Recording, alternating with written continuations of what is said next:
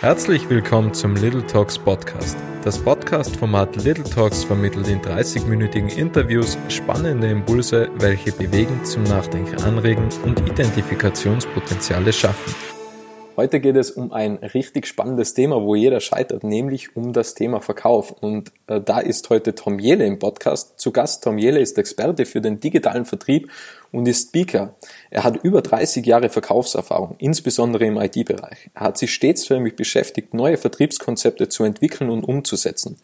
Dies geschah immer mit einem permanenten Praxisbezug. Hallo Tom. Ja, hallo, grüß dich. Tom, wie bist du eigentlich zum Verkauf gekommen? War das schon damals als Kind klar? Also hast du damals schon ähm, irgendwas in der Schule vertrieben oder wie kam das dazu?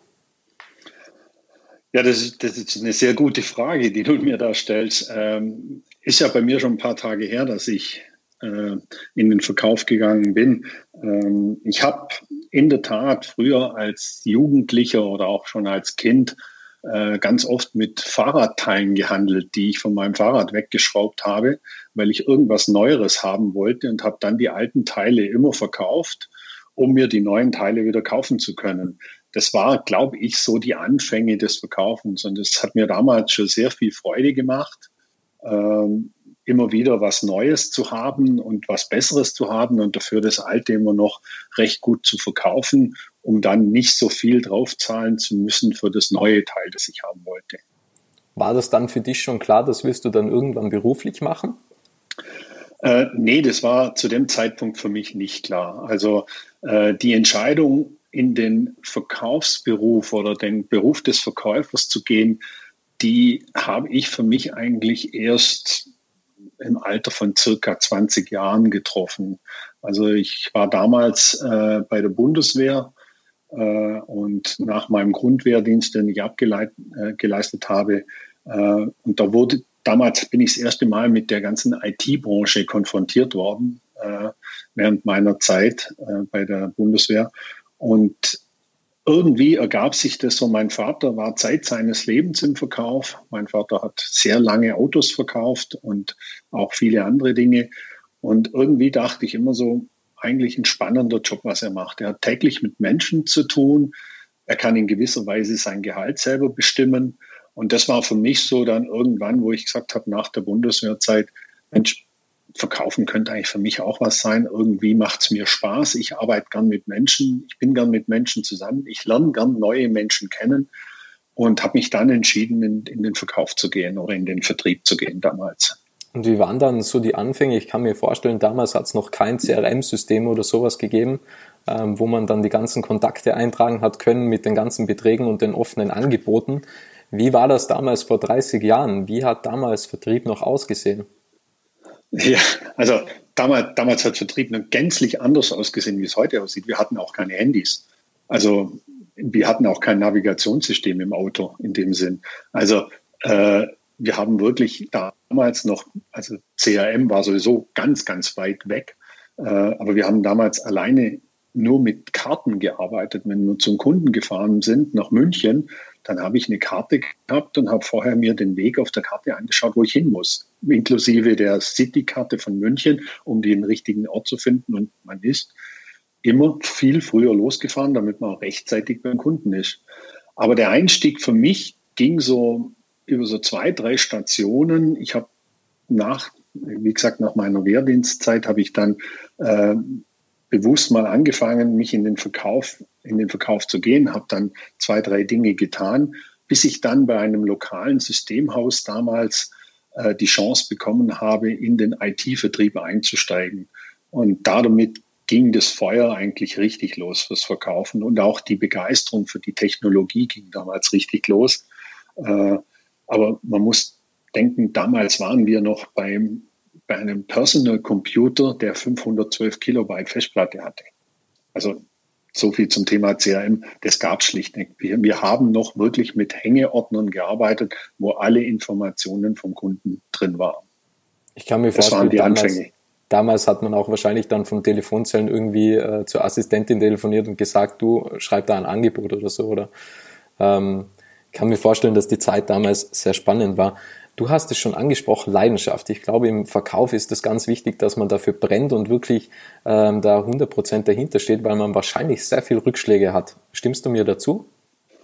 Ja, ich, ich würde ich würd mal sagen, Rückschläge ja. Ich, ich nenne das nicht so dramatisch Rückschläge.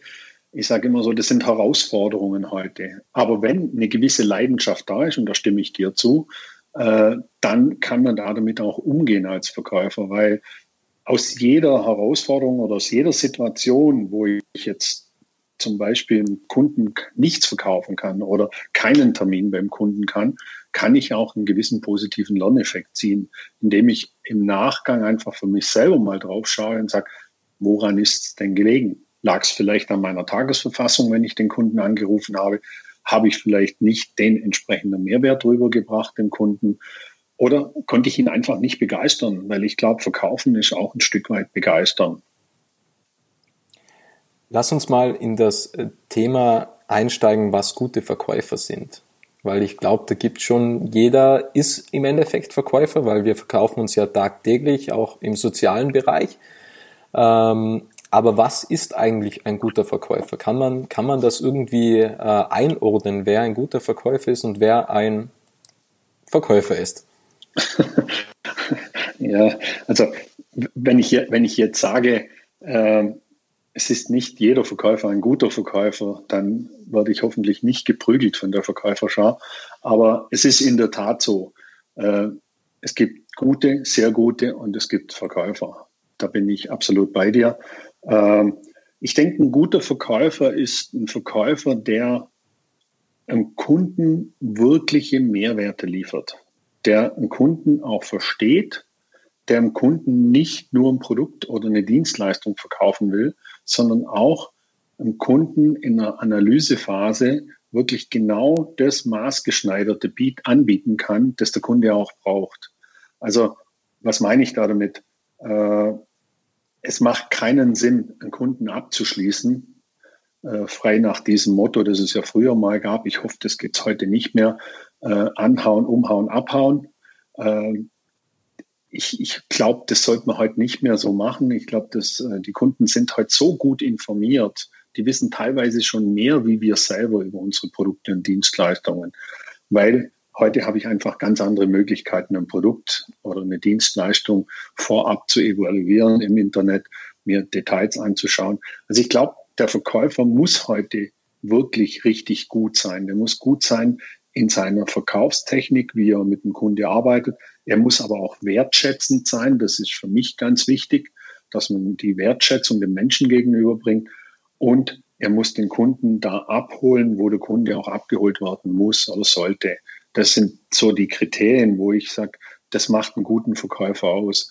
Weil wir wollen ja eins, wir wollen ja langfristige Kundenbeziehungen heute äh, schaffen und nicht nur einen Einmalverkauf, sondern ich persönlich finde es immer wieder schön, wenn ich mit einem Kunden, mit dem ich seit Jahren arbeite, wenn wir miteinander sprechen und wir unterhalten uns die ersten zehn Minuten über den Urlaub. Äh, das, das finde ich einfach schön, das finde ich einen, Menschen, es menschelt ja immer noch und das ist auch gut so, trotz aller Digitalisierung. Und das verstehe ich unter gutes Verkaufen. Also wirklich Mehrwerte bieten, den Kunden einen Nutzen bieten, eine optimale Customer Journey dem Kunden und Customer Experience bieten und ihm wirklich die Lösung anbieten, die er auch braucht und nicht einfach nur um des Verkaufens willen irgendwas rein zu verkaufen. Funktioniert heutzutage noch der Offline-Vertrieb, also so richtig Kaltakquise oder einfach beim Kunden vorbeischauen? Ähm, denn es gibt ja mittlerweile einfach jede Menge Mitbewerber und der Markt ist richtig hart umkämpft. Äh, funktioniert das heutzutage überhaupt noch? Ja, das, das, das funktioniert bedingt. Also ich glaube nicht, dass es heute noch funktioniert, zu einem großen Großkonzern zu fahren und dort an die Tür zu klopfen und sagen, ich möchte jetzt irgendwas hier mit dem Einkäufer besprechen und was verkaufen. Die Menschen haben auch Ziele, die sind auch durchgetaktet, die haben heute nicht Zeit, um mit uns als Verkäufer an Tisch zu sitzen und eine Tasse Kaffee zu trinken. Ich glaube, die Zeiten sind vorbei. Ich glaube, da sind wir uns alle einig drüber. Ähm, ich denke, auch eine Kaltakquise kann heute nur sehr gut funktionieren, wenn ein Verkäufer das gut und richtig macht. Äh, Aber natürlich arbeiten wir heute auch mehr mit digitalen Akquiseprozessen. Das heißt, wir versuchen schon aus dem klassischen Outbound-Marketing, wie das Thema Kaltakquise, wie einfach jemand anzuschreiben, äh, versuchen wir natürlich heute durch entsprechende Methodiken im Vorfeld bereits beim Kunden ein gewisses Interesse zu wecken, das Lead oder den, den Interessenten zu entwickeln, bis er dann letztendlich übernommen wird vom äh, zuständigen Vertriebsmitarbeiter, der ihn dann ganz äh, spezifisch auch betreuen kann. Aber ich glaube, es ist, man kann von einem Hybridmodell sprechen. Ich nenne es immer ein Hybridmodell. Ich glaube, auf der einen Seite müssen wir uns schon die digitalen Akquiseprozesse zunutze machen und müssen dort viel tun. Auf der anderen Seite müssen wir aber auch versuchen, den persönlichen Kontakt zu halten. Und da gehört eine Kaltakquise auch mal dazu. Also da bin ich völlig, völlig äh, dabei, dass das nach wie vor auch ein Teil unseres, unserer Arbeit sein wird. Und Kaltakquise ist ja per se nichts Schlechtes. Also der Kontakt, der persönliche Kontakt zum Kunden herzustellen, ist ja per se nichts Schlechtes. Du hast es schon angesprochen, ähm, digitaler Vertrieb. Du bist ja Experte für digitalen Vertrieb. Wann hat das so angefangen? Also wann, wann ist äh, von, von der Offline-Welt, ist es mehr Richtung Online-Welt gegangen? Und wie sieht ein digitaler Vertrieb aus? Ja, wann, wann ist es von der äh, Offline-Welt in die Online-Welt gegangen? Das ist, das ist eine tolle Frage, weil ich glaube nicht, dass wir Digitalisierung erst haben, seit wir alle davon sprechen weil das ist ja in aller Munde mit Sales 4.0, Digitalisierung wurde ja das Thema, ich sage mal, ist ja sehr stark hochgekommen. Ich glaube, wir haben schon viel länger Digitalisierung. Äh, wenn ich nur zurückdenke, wir hatten mal ganz am Anfang über das Thema CRM gesprochen. Auch ein CRM-System ist ein Stück weit Digitalisierung. Wir haben Daten, Informationen in unseren Systemen, äh, wir können auf die Daten zurückgreifen. Wir haben alle Informationen in unseren Systemen heute. Auch das ist schon ein Stück Digitalisierung. Was wir heute tun, ist ja nichts anderes wie, dass wir versuchen, kontinuierlich Kundenanfragen mit digitaler Unterstützung zu generieren. Um das geht es letztendlich. Aber dann gilt es wiederum, dass irgendwann jemand an einem Punkt das übernimmt und das Ganze halt dann weiterführt. Äh, und das nenne ich digitale Unterstützung im Akquiseprozess. Äh, wie jetzt die ganzen Tools da davon aussehen, ich glaube, das würde jetzt einfach zu weit führen. Äh, aber mir geht es darum zu sagen, okay, wir schaffen es, einen schönen digitalen Kundenanfrageprozess zu generieren, um den dann sauber auch im People-to-People-Geschäft dann abzuarbeiten oder zu bearbeiten. Dann. Das verstehe ich jetzt unter digitalen Prozess da gibt es natürlich Begriffe wie Lead Nurturing und, und, und. Aber ich glaube, das, das würde jetzt einfacher zu weit führen, wenn wir da, da können wir ja vielleicht nochmal drüber sprechen in zweiten Podcast-Folge. Sehr gerne. Ja. Ähm, denkst du, dass, dass sich jede Branche digitalisieren lässt im Verkauf? Also kannst du dir auch äh, vorstellen, dass irgendwann Autos nur mehr online verkauft werden? Oder ist da immer die persönliche Kundenberatung auch gefragt? Weil viele konfigurieren sich ja das Auto gehen aber dann trotzdem noch in das Autohaus, um die persönliche Beratung zu haben. Ähm, aber wenn man so Marktplätze anschaut wie Chronext oder Chrono24, ich habe mir immer gedacht, ja gut, Luxusuhren, die sind in, in so einem hohen Preissegment, da will man immer das Erlebnis haben vom direkten Uhrenhändler. Also es funktioniert schon teilweise recht gut. Ähm, mhm. ist, das, äh, ist das wirklich möglich, dass, dass quasi alles online verkauft werden kann oder braucht es immer eine persönliche Beratung? Ja, das, das ist wirklich eine schwierige Frage, weil da müsste ich jetzt eine Glaskugel hier auf dem Tisch haben und, und da reinschauen. Aber auch das wäre wär nur spekulativ. Ähm, ich glaube schon, dass es eine gewisse Durchsetzung von Digitalisierungs- oder Online-Angeboten, die komplett digitalisiert sind, geben wird. Also du hast das Beispiel Autos angesprochen. Äh, Tesla, da konfiguriere ich heute mein Auto, also konfiguriere ich das Auto und kaufe das Auto online. Natürlich gibt es nur Shops, aber ich kann das Auto heute komplett online konfigurieren. Und ja, wenn ich ein Auto komplett online konfiguriere, ist so die, der, der Sprung zum Bezahlen oder das Auto zu ordern, ist ja nicht mehr groß. Äh, es gibt, gibt äh, große, es gibt neue Anbieter, vor allem Startups, die jetzt sehr stark in, in den Bereich Elektromobilität kommen. Ich habe mich da zufälligerweise gerade damit beschäftigt, weil ich selber äh, ein, ein E-Auto mir kaufen möchte. Und da gibt es wirklich Anbieter, da kann man ausschließlich online das Auto bestellen und man kann es auch nicht mehr kaufen, sondern nur noch leasen. Also in gewissen Branchen wird sich das sicher durchsetzen oder wird es auch hier ein Hybridmodell geben. Äh, ich persönlich schätze das sehr, wenn ich noch ins Autohaus gehen kann und eine persönliche Beratung bekomme. Und äh, das schätze ich sehr, wenn ich da ein Auto kaufe, weil es ist schon in gewisser Weise etwas unpersönlich, aber ich glaube, dass es durchaus möglich ist, in gewissen Branchen äh, rein digital zu verkaufen, glaube ich nach wie vor. Also du hast ja das selber jetzt auch angesprochen mit den Luxusuhren, wo es heute schon funktioniert. Du hast vorher schon äh, angesprochen, Lead-Generierung. Das ist ja, ähm, weil viele sagen ja immer, ja, ich kann ja verkaufen, aber ich brauche den Termin. Ähm, mhm. Ist das so die klassische Lead-Generierung, dass man schaut, irgendwie an den Termin zu kommen oder ist da ein anderer Hintergrund? Also Lead-Generierung ist einfach Kontaktadressen zu sammeln, würde ich sagen, im, im Digitalbereich. Mhm. Mhm. Naja, wir, wir unterscheiden das ja in drei Phasen, oder? Wir unterscheiden das in der Phase 1 Kontakte. Wo komme ich an Kontakte, oder?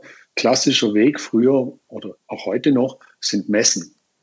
Ich gehe auf Messen, um in Kontakt mit den Interessenten zu kommen. Oder ich mache eine Newsletter-Aussendung und komme da in Kontakt mit den Interessenten.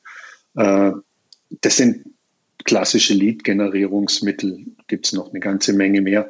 Äh, aber ich glaube schon, dass wir auch nach wie vor immer versuchen, irgendwo in Kontakt mit den Menschen zu kommen, in Kontakt mit unserem Kunden oder potenziellen Kunden zu kommen.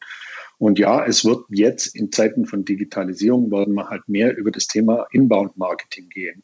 Das heißt, wir werden entsprechende Blogartikel schreiben, wir werden entsprechenden Content liefern und versuchen, dass der Kunde auf uns zukommt, um dann dem Kunden äh, in der Situation dann einfach auch weiterzuhelfen oder auch direkt auf den Kunden zuzugehen. Aber ohne Leads kein Verkauf.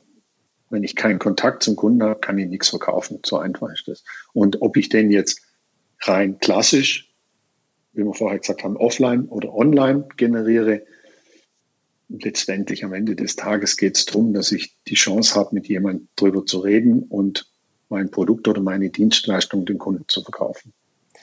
Ich finde, online verkaufen ist ja recht schwierig, weil wenn ich jetzt zum Beispiel in ein Geschäft gehe und da ist eine Kassiererin oder eine Verkäuferin oder ein Verkäufer, dann hat man ja einfach diesen persönlichen Bezug und man, man spürt einfach die Leidenschaft, was dieser Verkäufer oder die Verkäuferin hat ähm, und einfach diese Sympathie und auch Empathie. Wie vermittelt man das online? Denn es ist ja schon schwierig, solche Emotionen, was man ja im direkten Gespräch hat, irgendwie online zu vermitteln.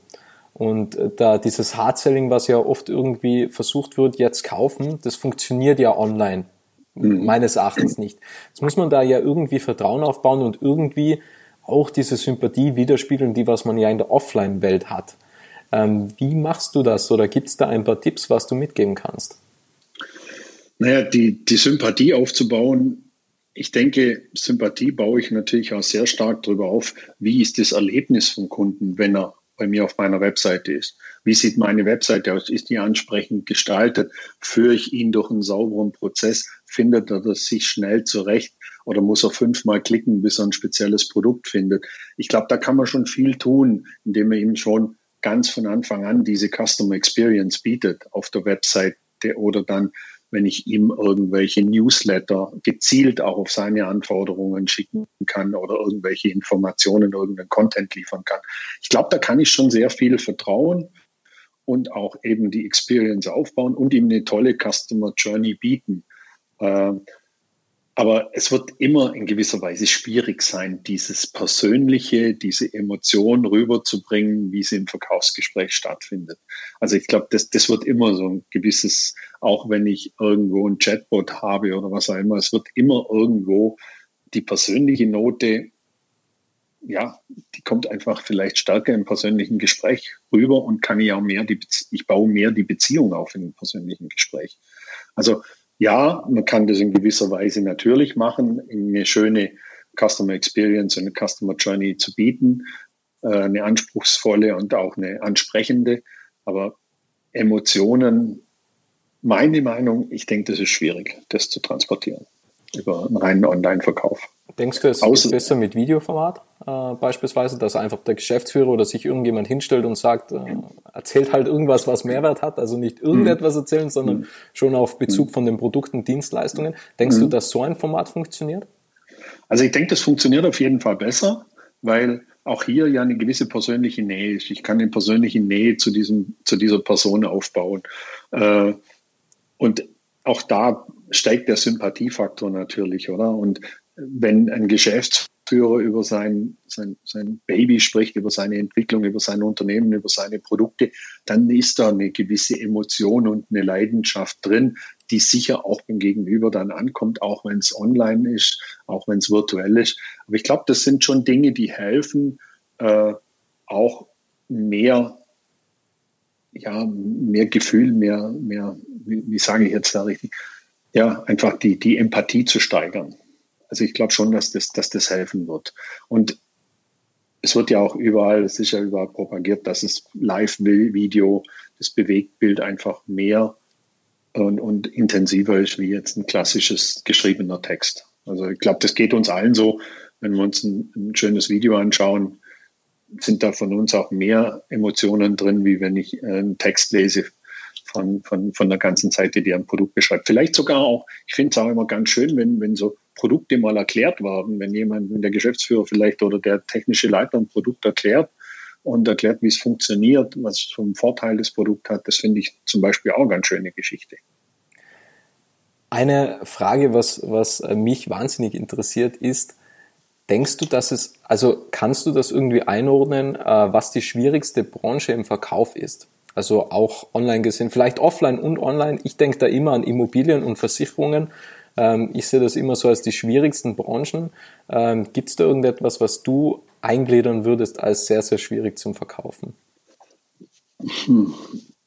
Also ich, ich, ich habe mich jetzt halt sehr viel nur in der, oder nur Schweiz, ich habe mich sehr viel in der Technologiebranche bewegt. Äh, ich habe mich jetzt nie in der Immobilien- oder in der Versicherungsbranche bewegt, kann, kann ich jetzt ehrlich nichts dazu sagen. Ähm, schwer, ist schwer das richtige Wort. Schwer zu verkaufen. Ist, ist so eigentlich die Frage. ist alles verkaufbar, oder?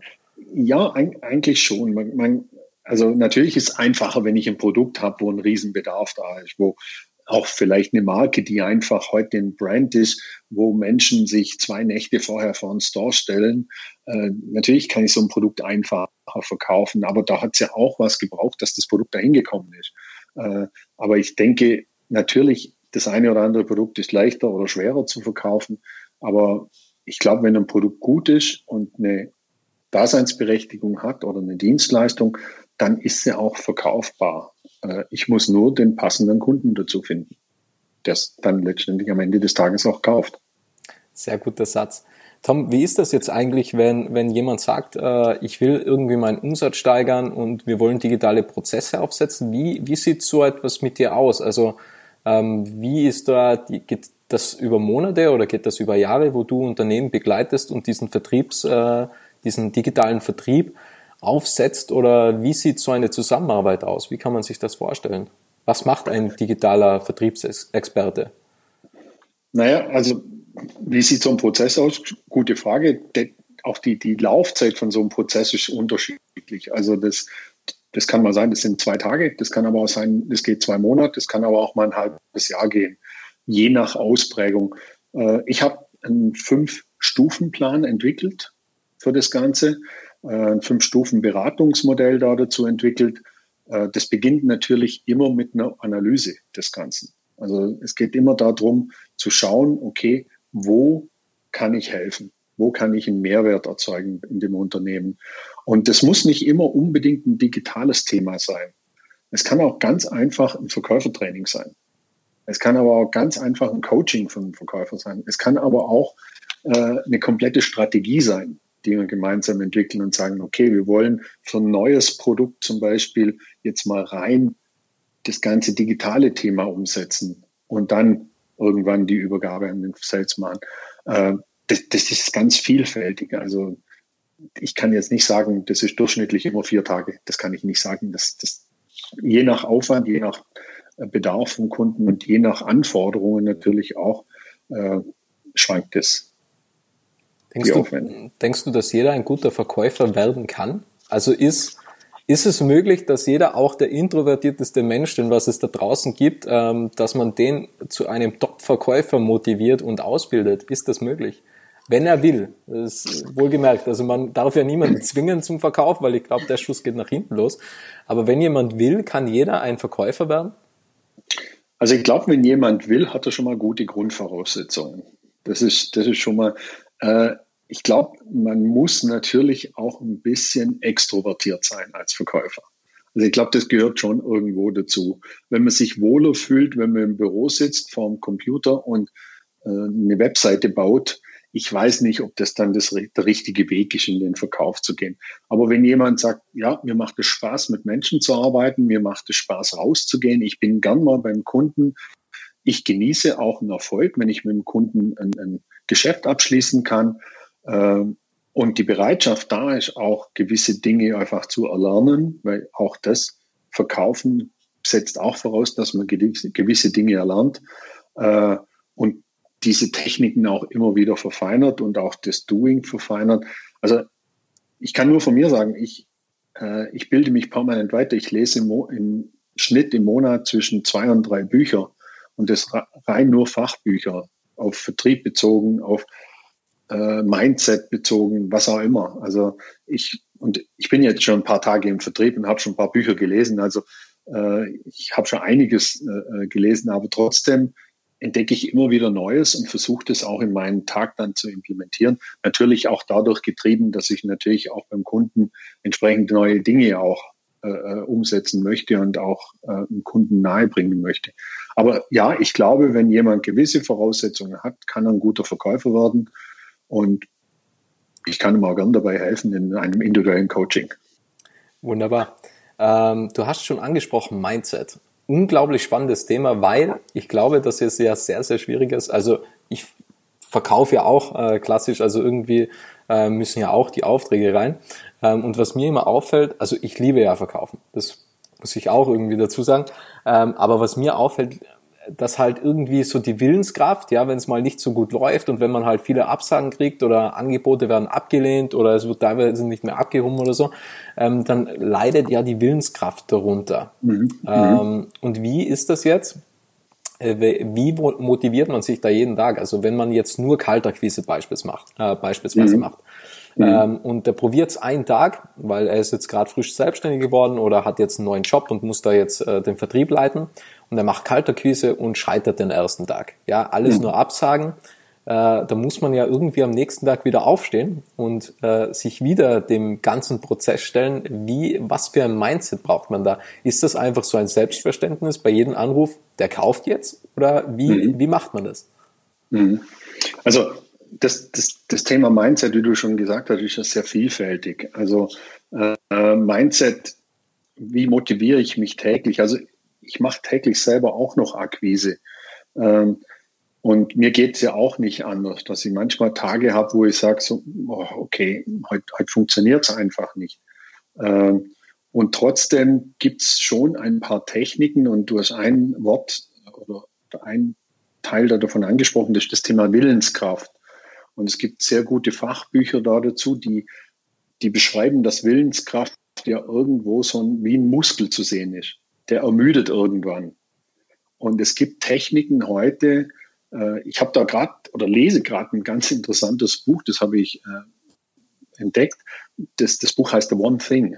Ah ja, da geht, super, super da geht, Buch. Das ist ein tolles ja, Buch. Also absolut. da geht es wirklich drum, da geht es um das Thema Willenskraft, Mindset und wie fokussiere ich mich. Und ganz ehrlich, ich habe mich auch da, basierend darauf, habe ich jetzt auch in gewisser Weise da gewisse Dinge umgestellt. Also es wird ja da beschrieben, dass man die ersten vier Stunden seines Arbeitstags intensiv für diese eine Aufgabe nutzen soll, ähm, weil eben die Willenskraft nachlässt. Und dann tritt genau der Prozess ein, den du beschrieben hast. Ich sage dann so, boah, jetzt habe ich eine Absage bekommen, nee, da rufe ich jetzt nicht mehr an. Das, ich muss sowieso nur das E-Mail schreiben, also lohnt sich nicht mehr. Und da kann man schon viel mit seinem Mindset arbeiten und sagen, okay, ich habe halt eine gewisse Zeit, wo ich Akquise betreibe und die betreibe ich dann, wenn meine Willenskraft eben bei 100 Prozent ist oder möglichst vielen Prozent ist. Und dann ist es ja auch so, dass wenn man die Aufgabe gemacht hat, dann hat man ja auch das gute Gefühl und kann sich dann wieder auf andere Dinge konzentrieren und sagen, okay, dann schreibe ich dann die Follow-up-E-Mails oder dann mache ich halt nochmal einen Blogartikel oder, oder was auch immer ich noch an dem Tag vorhabe. Aber äh, es ist schwierig natürlich, wenn, wenn man äh, wenn es nicht richtig läuft, dann ist es immer schwierig, sich wieder zu motivieren. Aber ich glaube, das macht auch ein guter Verkäufer aus, dass er halt hinfällt und wieder aufsteht. Siebenmal hinfällt und achtes Mal halt aufsteht. Achtmal hinfällt und neuntes Mal halt aufsteht. Ich glaube, das macht auch einen guten Verkäufer aus. Absolut. Ähm, darf man wissen, was du in den ersten vier Stunden vom Tag machst? Ist das schon direkt äh, Akquise oder für was verwendest du die ersten vier Stunden? Darf, darf man das wissen? Äh, das, das darf man wissen. Äh, also ich nutze die ersten vier Stunden immer für diese eine primäre Aufgabe, die ich an dem Tag vorhabe. Okay, also Und, das ist immer eine andere Aufgabe. Das ist nicht jeden Tag dieselbe. Nein, das ist nicht jeden Tag dieselbe, aber äh, es bedingt auch durch unterschiedliche Projekte natürlich. Gibt es auch Projekte, wo man morgens oder wo man die ersten vier Stunden einfach sehr stark sich konzentrieren muss, wenn es um Strategien geht, wenn es um Konzepte geht. Dann investiere ich natürlich meine Willenskraft und die 100 Prozent in diese vier Stunden, in diese konzeptionelle Arbeit. Aber auch, ich mache auch genauso in den vier Stunden Akquise. Wenn ich sage, okay, äh, ich habe die Möglichkeit, wieder in die Akquise zu gehen, dann nutze ich auch die vier Stunden oder zwei Stunden oder drei Stunden, es müssen ja nicht immer vier Stunden sein, aber dann nutze ich halt eine gewisse Anzahl an Stunden oder eine gewisse Zeit, um auch in die Akquise zu gehen. Aber ja, es ist meistens irgendwo, Akquise spielt eine große Rolle, auch heute noch. Weil ich tue es auch gern. Mir macht es auch Spaß. Also für mich ist das nicht schlimm, Akquise zu machen. Also im Gegenteil, ich finde es schön und es ist sehr schön, wenn man auch den Erfolg hat. Wenn man mit Leuten ins Gespräch kommt, auch wenn ein Kunde sagt oder ein potenzieller Kunde sagt, nee, das kommt für mich nicht in Frage, weil das ist für mich nicht interessant aus den und den Gründen, dann ist es so. Aber ich habe wieder jemanden kennengelernt, der mir vielleicht irgendwann, man trifft sich ja immer zweimal im Leben, sage ich immer, irgendwo vielleicht mal wieder weiterhelfen kann. Also bei Kalterquise, da sage ich halt immer, it's just conversation. Also es ist nur ein Gespräch und wenn man das immer so betrachtet, äh, dann nimmt das irgendwie so den Druck, weil es ist immer nur ein Gespräch und ähm, mhm. ich glaube, dass, dass wenn man wenn man so Floskeln hat und und das oder it's just a game, ähm, ich glaube, wenn man so Floskeln hat, dass man sich da relativ viel Druck nimmt. Mhm. Ähm, wir gehen dem Ende zu. Jetzt habe ich noch eine spannende mhm. Frage und zwar Sales-Ziele. Wie wichtig ist es sich, dass man sich da wirklich Umsatzziele setzt? Ähm, und was ist, wenn man einfach die Umsatzziele nicht hält? Also jetzt nicht unbedingt im Vertrieb, ähm, wenn man jetzt in einer Firma ist, aber wenn, wenn jemand selbstständig ist oder, oder Unternehmer ist und den Verkauf leitet, ähm, gibt es da irgendwelche Strafen, was man sich auferlegen muss, wenn man sein Umsatzziel nicht erreicht? Weil grundsätzlich ist es ja so, es ist super, super messbar. Also im Gegensatz zu Markenbekanntheit ist es ja messbar, weil wenn ich sage, ich will 250.000 pro Quartal, ähm, dann weiß ich, wenn ich 240.000 habe, dann habe ich es nicht erreicht. Ähm, mhm. Aber grundsätzlich ist es ja immer möglich, die Zahl zu erreichen, mhm. würde ich mal behaupten. Aber was ist, wenn ich es nicht erreiche? Also äh, gibt es da irgendwelche, äh, irgendeinen Strafenkatalog, was man sich da auferlegen sollte? Oder, oder wie, weil, weil im Endeffekt wir verlangen, Entschuldigung, wenn ich jetzt so weit ausschweife, aber wir verlangen ja immer, wenn es heißt, okay, du hast 30 Tage Rückgaberecht, ähm, dann forderst du das immer ein, wenn irgendein Produkt nicht mehr funktioniert. Aber man fordert ja nie ein Rückgaberecht von sich selbst ein, weil wenn man selbst nicht funktioniert in, sagen wir jetzt mal, einem Monat 30 Tage, dann sagen wir, ja, dann ist es halt so. Mhm. Also die, die Ziele, Zielsetzung im Vertrieb finde ich schon sehr wichtig. Egal, ob das jetzt im Angestelltenverhältnis oder ob das als Selbstständiger ist, äh, da bin ich schon der Meinung, dass man sich selber Ziele setzen muss oder entsprechend, wenn ich in einer Vertriebsorganisation bringe, dann wird das ja aufgrund der Unternehmensziele dann in der Regel runtergebrochen oder auch auf Basis von bestehenden Zahlen plus Wachstumsraten und, und, und. Also da, da gibt es ja klare Regeln in Unternehmen und das wird ja auch in der Regel immer getrackt. Also ich als ich hab, war selber lang genug im Verkauf, im, im Angestelltenverhältnis und du bekommst oder du verhandelst eine Zielzahl oder ein Ziel auch gehaltsmäßig natürlich dran geknüpft.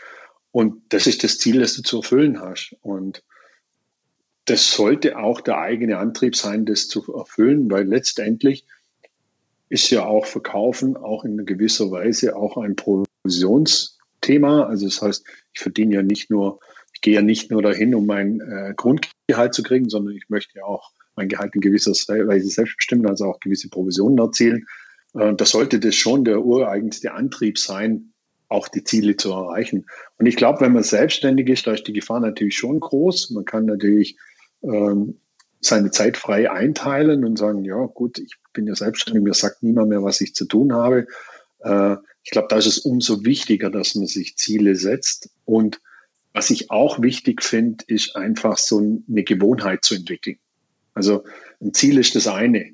Aber wenn ich eine Gewohnheit habe, dass ich sage, okay, ich mache zweimal in der Woche oder dreimal in der Woche Neukundenakquise, ich habe das Ziel, fünf neue Kunden zu gewinnen oder diesen Monat zu gewinnen mit dem und dem Umsatz. Ich glaube, dann, da gibt es ja auch so Regeln, dass sich eine Gewohnheit nach 66 Tagen manifestiert.